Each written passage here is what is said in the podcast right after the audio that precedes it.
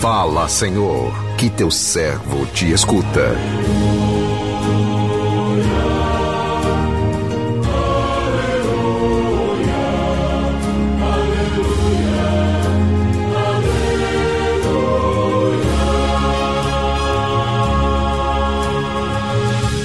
O Senhor esteja convosco, Ele está no meio de nós.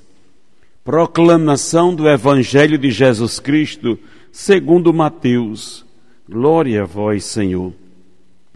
Naquele tempo, Jesus foi à região de Cesareia de Filipe e ali perguntou aos seus discípulos: Quem dizem os homens ser o filho do homem? Eles responderam: Alguns dizem que é João Batista, outros que é Elias, outros ainda que é Jeremias ou algum dos profetas. Então Jesus lhes perguntou: E vós, quem dizeis que eu sou?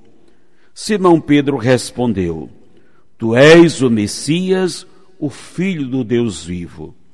Respondendo, Jesus lhe disse: Feliz és tu, Simão, filho de Jonas, porque não foi um ser humano que te revelou isso, mas o meu Pai que está no céu. Por isso eu te digo que tu és Pedro, e sobre esta pedra construirei a minha igreja, e o poder do inferno nunca poderá vencê-la. Eu te darei as chaves do reino dos céus. Tudo que tu ligares na terra será ligado nos céus. Tudo o que tu desligares na terra será desligado nos céus. Palavra da salvação, glória a vós, Senhor.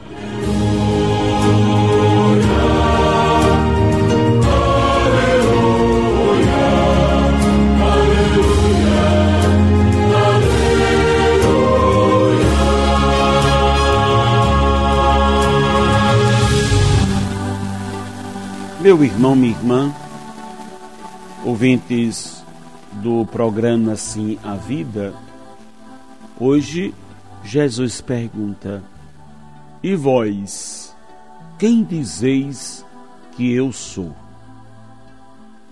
É pela fé que reconhecemos Jesus como o nosso Deus e Senhor, que não é fruto do esforço humano, e sim do acolhimento a este dom de Deus que é a fé. Não basta reconhecer Jesus como nosso Deus e Senhor, e nem ser somente um admirador de Suas palavras. É preciso comprometer-se com Ele, testemunhá-lo no nosso dia a dia, aceitar o seu chamado, aderindo à sua proposta de vida plena nossa opção por Jesus tem que ser radical, devemos estar com Ele em toda e qualquer circunstância, do contrário, não seremos cristãos por inteiro. Muitas vezes professamos a nossa fé em Jesus e até sentimos atraídos pelas Suas propostas, mas quando tomamos conhecimento de que no seguimento a Ele inclui a cruz, tendemos a recuar. Um sinal de que ainda não temos uma fé suficientemente madura para aceitarmos o desafio da cruz. O evangelho que a liturgia de hoje nos apresenta vem nos despertar para a importância de conhecer, de conhecer bem, de conhecer bem Jesus, de nos tornar íntimos dele. Sem aprofundarmos o nosso relacionamento com ele, Ficaremos no, no superficial da fé, na lógica dos homens. Não vamos compreender que para ganhar a vida é preciso passar pela cruz e assim como Jesus passou. O texto nos diz que Jesus, no desejo de saber se os seus discípulos já haviam entendido seu messianismo, lançam-lhe duas perguntas: Quem dizem o povo que eu sou? Para esta pergunta, surgiram várias respostas. Afinal, é fácil responder em nome do outro, não compromete.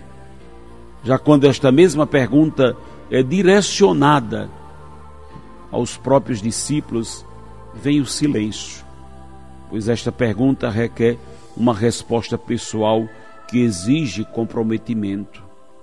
Pedro foi o único que respondeu, e respondeu com firmeza: Tu és o Messias. Esta resposta de Pedro agradou Jesus, pois ele sabia que esta afirmação de Pedro era fruto de sua convivência com ele. Pedro reconhece Jesus como sendo filho de Deus, mas ele ainda demonstrava não estar pronto para assumir o seu discipulado pois ele ainda caminhava na obscuridade, carregando consigo a mentalidade do mundo, alimentando dentro de si a ideia de um messianismo glorioso, mas sem a cruz. Jesus quer, Jesus que conhece o interior das pessoas, percebe de imediato a dificuldade dos discípulos em aceitar o desafio da cruz e no desejo de fazê-los compreender a importância de não fugir da cruz, insiste em afirmar que seria impossível segui-lo sem a cruz. O seguimento a Jesus inclui a cruz, porque a adesão a Ele nos leva a atitudes que contrariam os, ou contrariar os propósitos né, dos seus opositores ao projeto de Deus Jesus proíbe severamente aos discípulos de, de revelar sua identidade a quem, a quem quer que fosse. Afinal, um povo que esperava um Messias triunfalista com poderes políticos jamais aceitaria um Messias na condição de servo. Alguém que tivesse o olhar voltado para os pequenos. Ele sabia que não seria reconhecido como filho de Deus sem antes passar pela cruz. Hoje, depois de ter passado pela cruz, de nos ter dado tão grande prova de amor. Jesus não precisa mais de nos fazer perguntas como esta, mas Ele espera de cada um de nós uma resposta de amor. Façamos a nós mesmos uma indagação. O que temos feito da nossa vida? Que custou a vida de Jesus? Com certeza a nossa resposta chegará até Ele, não com palavras, mas com as nossas atitudes do dia a dia são nas nossas ações do dia a dia que vamos respondendo ao tão grande amor de Jesus por nós. Carregar a cruz. Carregar a cruz não significa buscar sofrimento, e sim viver as consequências de uma vida pautada no exemplo de Jesus, de uma vida coerente com o Evangelho. Hoje nós estamos com toda a igreja celebrando a festa da Cátedra de São Pedro. Vamos situar a festa de hoje. Cátedra significa cadeira. A Cátedra de Pedro, na verdade, é o trono de Cristo. E ele quis que o apóstolo Pedro se sentasse nele e a partir dele conduzisse a sua igreja. São as palavras de Cristo: Tu és Pedro, e sobre esta pedra edificarei a minha igreja. Tudo o que ligares na terra será ligado no céu, e assim por diante.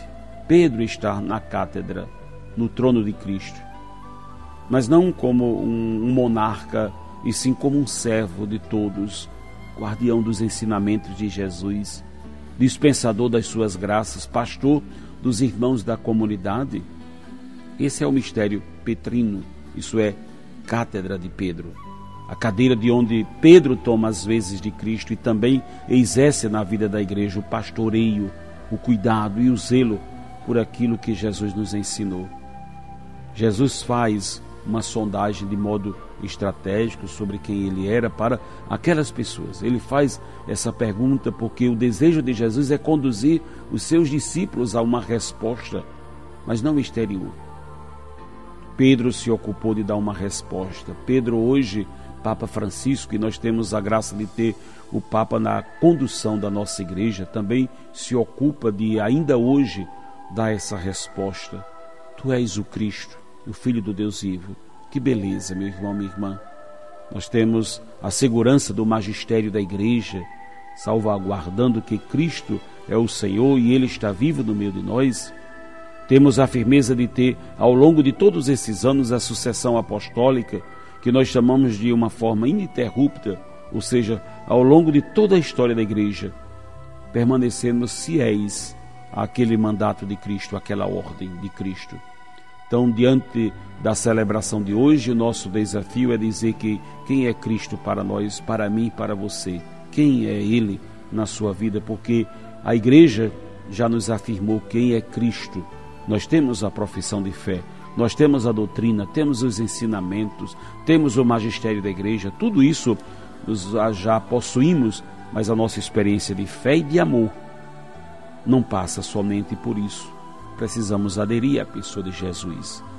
Por isso, quem Ele é na sua vida? Responda hoje, na sinceridade do seu coração, quem é Jesus na sua vida?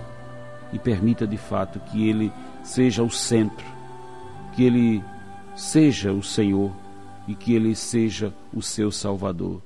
Que Deus nos abençoe. Amém.